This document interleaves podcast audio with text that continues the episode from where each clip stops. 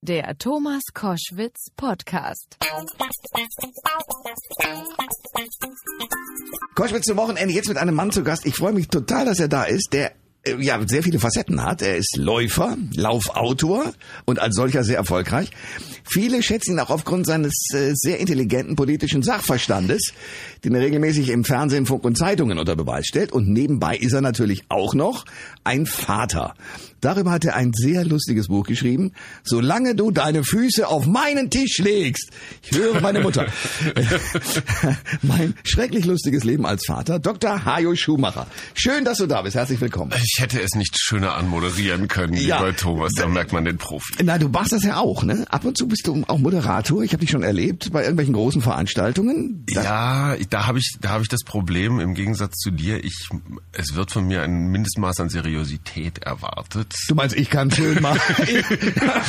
Ja, du hast die Message. Nein, aber ich, ich, ich bin ja, du hast völlig recht, in mehreren Rollen unterwegs. Und Ja. Dieser Politschuhmacher, komischerweise immer, wenn der aufgerufen ist, dann steht der so innerlich stramm und Ja. versucht irgendwie klug und seriös daherzureden. Und ich freue mich dann immer so, wenn ich Laufklamotten anhab oder so wie ein, wie ein Vater. Ich, ich bin gerade, sammle riesige Punkte bei meinen Jungs, weil ich eine uralte Latzhose wieder rausgekramt habe, die Ja. jahrelang abgesagt waren. Aha, Und okay. jetzt schon wieder gleich vorne, ne? Ja. Und da darf ich dann so reden, wie ich bin und deswegen bin ich so gerne bei dir. Hier darf ich das auch. Da, genau, red so wie du bist. Es gibt ein Buch, solange du deine Füße auf meinen Tisch legst.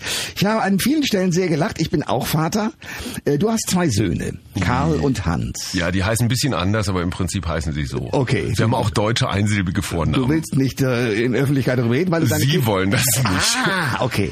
Du hast dein Buch aufgeteilt immer in ähm, eine Behauptung versus das Gegenteil. Warum Ja. so? Weil das meine Erfahrung, ich habe, ich mache das ja jetzt schon seit drei, fast 24 Jahren Vater sein. Ja. Das ist eigentlich meine längste, meine dauerhafteste Beschäftigung. Okay. Und ich habe festgestellt, es, es ist ein permanentes Widerspruchsmanagement. Ich nenne das das Papadox. Mhm. Ähm, also Quality Time ist ja zum Beispiel was, was wir in den letzten Jahren von Erziehungsratgebern gelernt haben. Wir sollen uns im Kalender jetzt mal auf so 45 Minuten total konzentriert Ja. mit den Kindern liebevoll, empathisch, äh, erzieherisch wertvoll beschäftigen. Und es kommt ja immer was dazwischen. Und äh, Quality Time funktioniert überhaupt nicht. Und das, was man ja heute gar nicht mehr so gerne mag, so abhängen, ne, was konnten wir früher wahnsinnig gut. Ich weiß noch, so eine Bob Marley-Platte oder Pink Floyd auflegen und dann einfach nur rumhängen. Ja. Wenn ich das mit den Jungs mache, ist es das die schönste Zeit überhaupt. Das ist totale Un-Quality Time, aber sie ist großartig. Was, was hört ihr da für Musik? Ähm, also Bei Bob Marley, bei deinen Jungs kann ich mir nicht vorstellen. Nee, wobei sie sind durchaus Reggae-affin. Also Okay. gerade beim Großen kommt große Bewunderung auf für unsere Helden von damals. Das also ist ja über- Led Zeppelin zum Beispiel Nein. ist so ein Ding, wo die Jungs sagen, boah, das geht ja richtig ab. Hajo Schumacher ist bei Koschwitz zum Wochenende, solange du deine Füße auf meinen Tisch legst. Das hieß ja im Ursprung unter meinen Tisch. Ja. So, du hast aber mal gleich die Version, die 2017 aktuell ist, genommen. Äh, und zwar deswegen, mein Vater, Kriegsteilnehmer, Jahrgang 21, sehr früh gestorben, ich war 15, war der klassische Patriarch. Der hatte das so gelernt. Ne? Vater entscheidet. Obwohl es war nicht mehr ganz so wie, wie früher, dass man beim Essen gar nicht reden durfte, nur Vater durfte das. Also mein Großvater sagte, man darf Kinder sehen, aber nicht hören. Ganz ehrlich, dein Großvater ist mir nicht unsympathisch. Der war ein großartiger Mann, aber Ja. der hatte genau das. So, ne? Ja. Und so und solange du die Füße unter meinen Tisch, ne? Also Ja. ich bezahle das hier. Ja. Geld war ja hat ja eine riesige Bedeutung, Natürlich. eine größere Bedeutung als heute. Das ökonomische, klar, wenn du im, nach einem Krieg mal alles verloren hast, dann ist Sicherheit, ökonomische Sicherheit spielt eine Riesenrolle.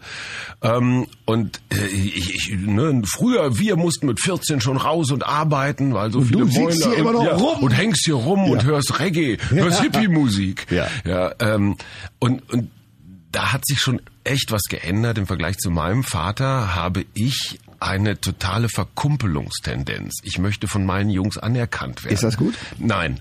Das war meinem Vater völlig egal. Der wollte der Chef sein und der Bestimmer.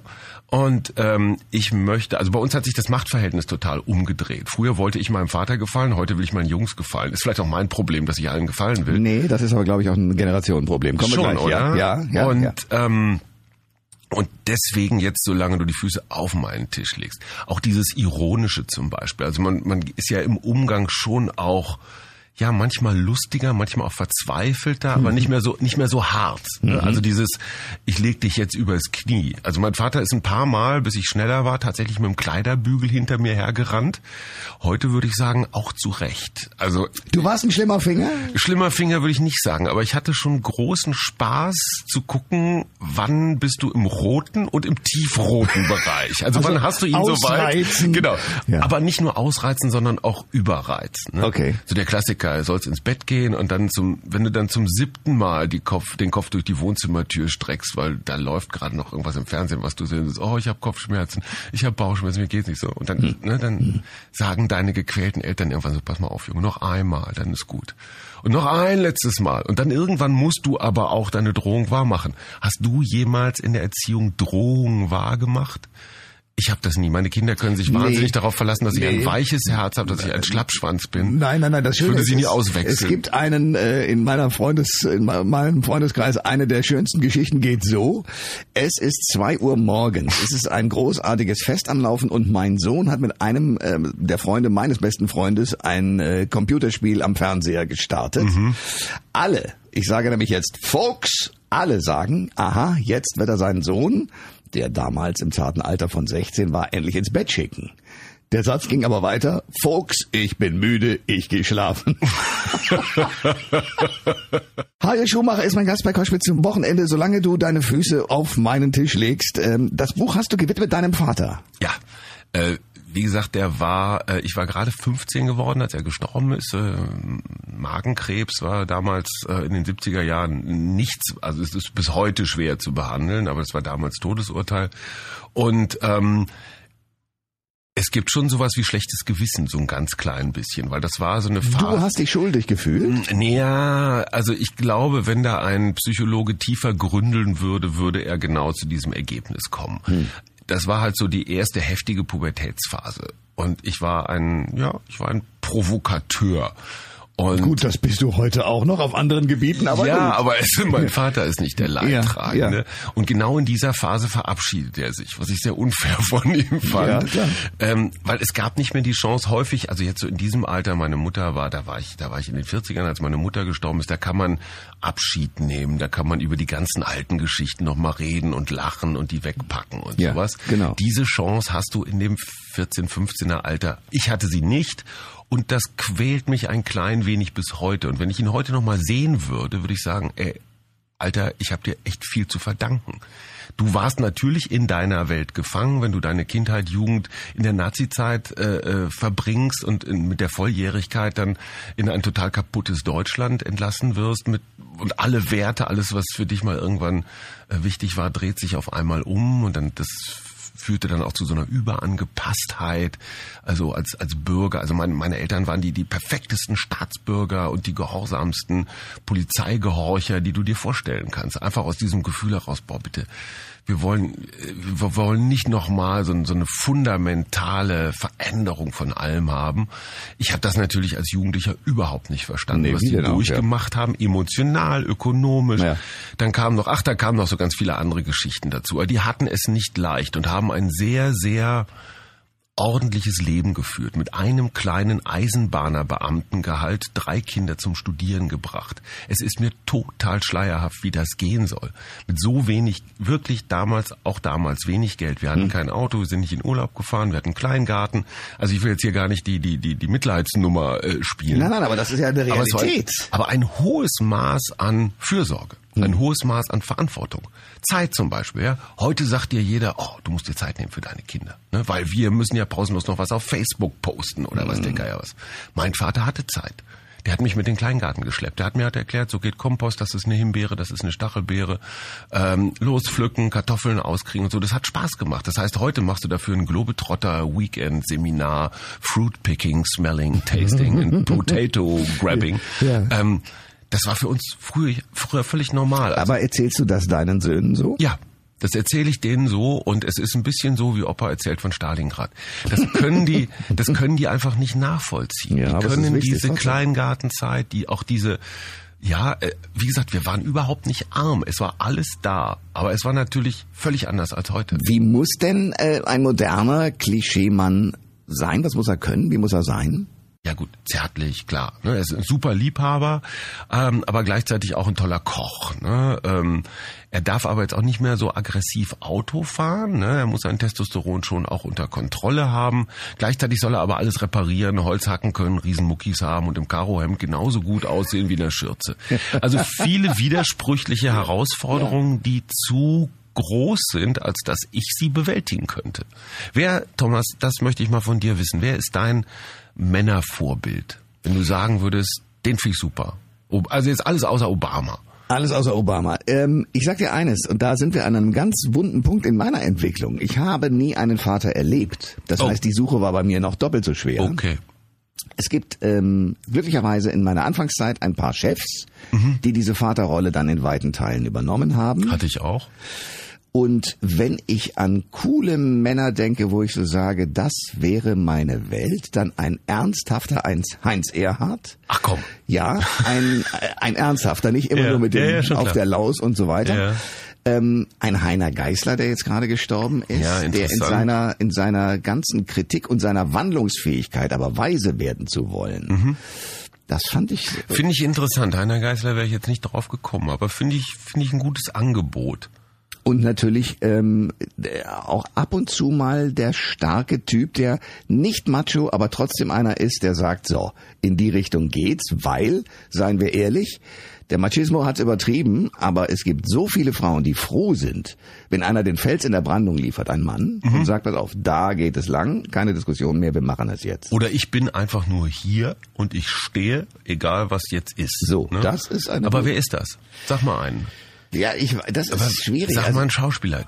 Diese, diese George Clooney Nummer so, oh, ähm, das ist mir ein bisschen zu perfekt. Äh, weißt du wer?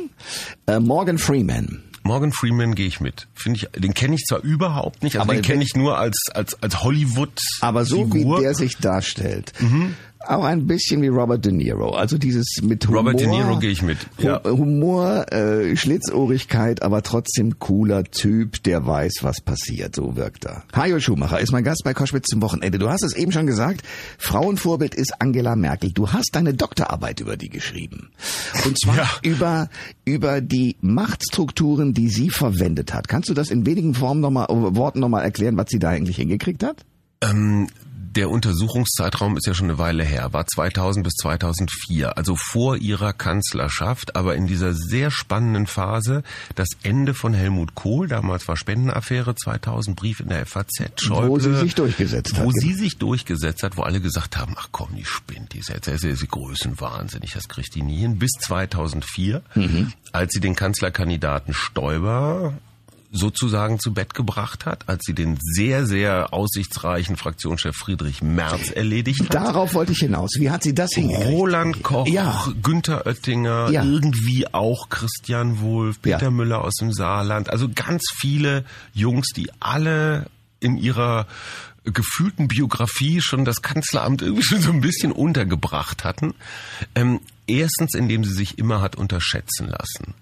Ähm, zweitens, und das war ja auch bei Gerhard Schröder ein bisschen so, sie ist nicht CDU. Sie ist nicht CDU pur. CDU pur ist männlich, Westen, katholisch. Angela Merkel ist weiblich, Osten, evangelisch. Sie ist ein Fremdkörper in dieser Partei und das macht sie genauso spannend. Also sie bedient nicht nur das konservativ-katholische Milieu, sondern eben auch andere Milieus.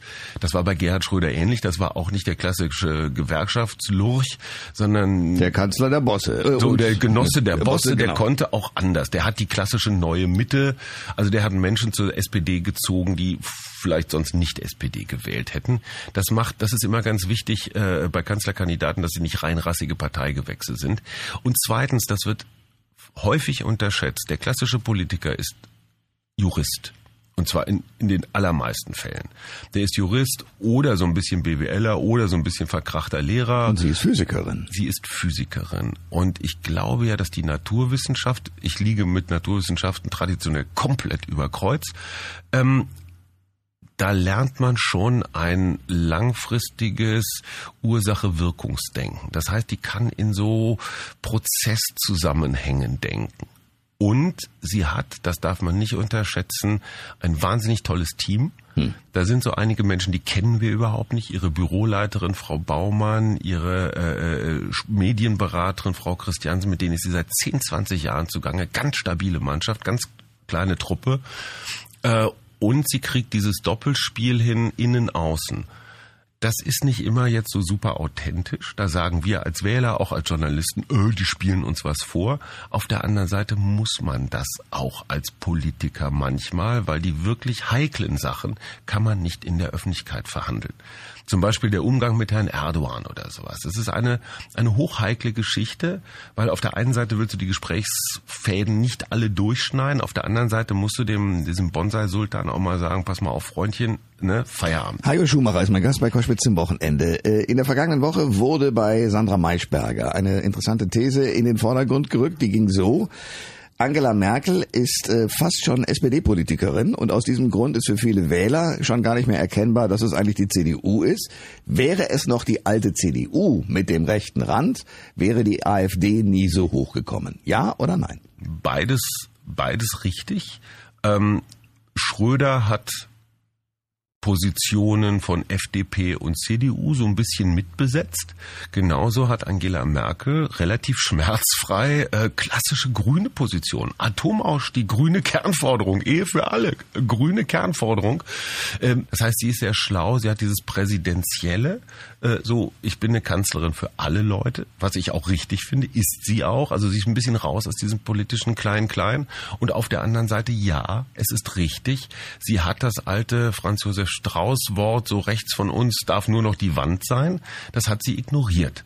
Und äh, du kannst nicht gleichzeitig eine, eine global wirtschaftlich ethisch hochstehende Person sein und gleichzeitig Stacheldraht gegen Menschen ziehen. Das funktioniert nicht. Da musst du irgendwann mal eine Entscheidung treffen. Sie hat diese Entscheidung getroffen, hat einen großen Preis dafür bezahlt, 2015 unter anderem das Aufkommen der AfD.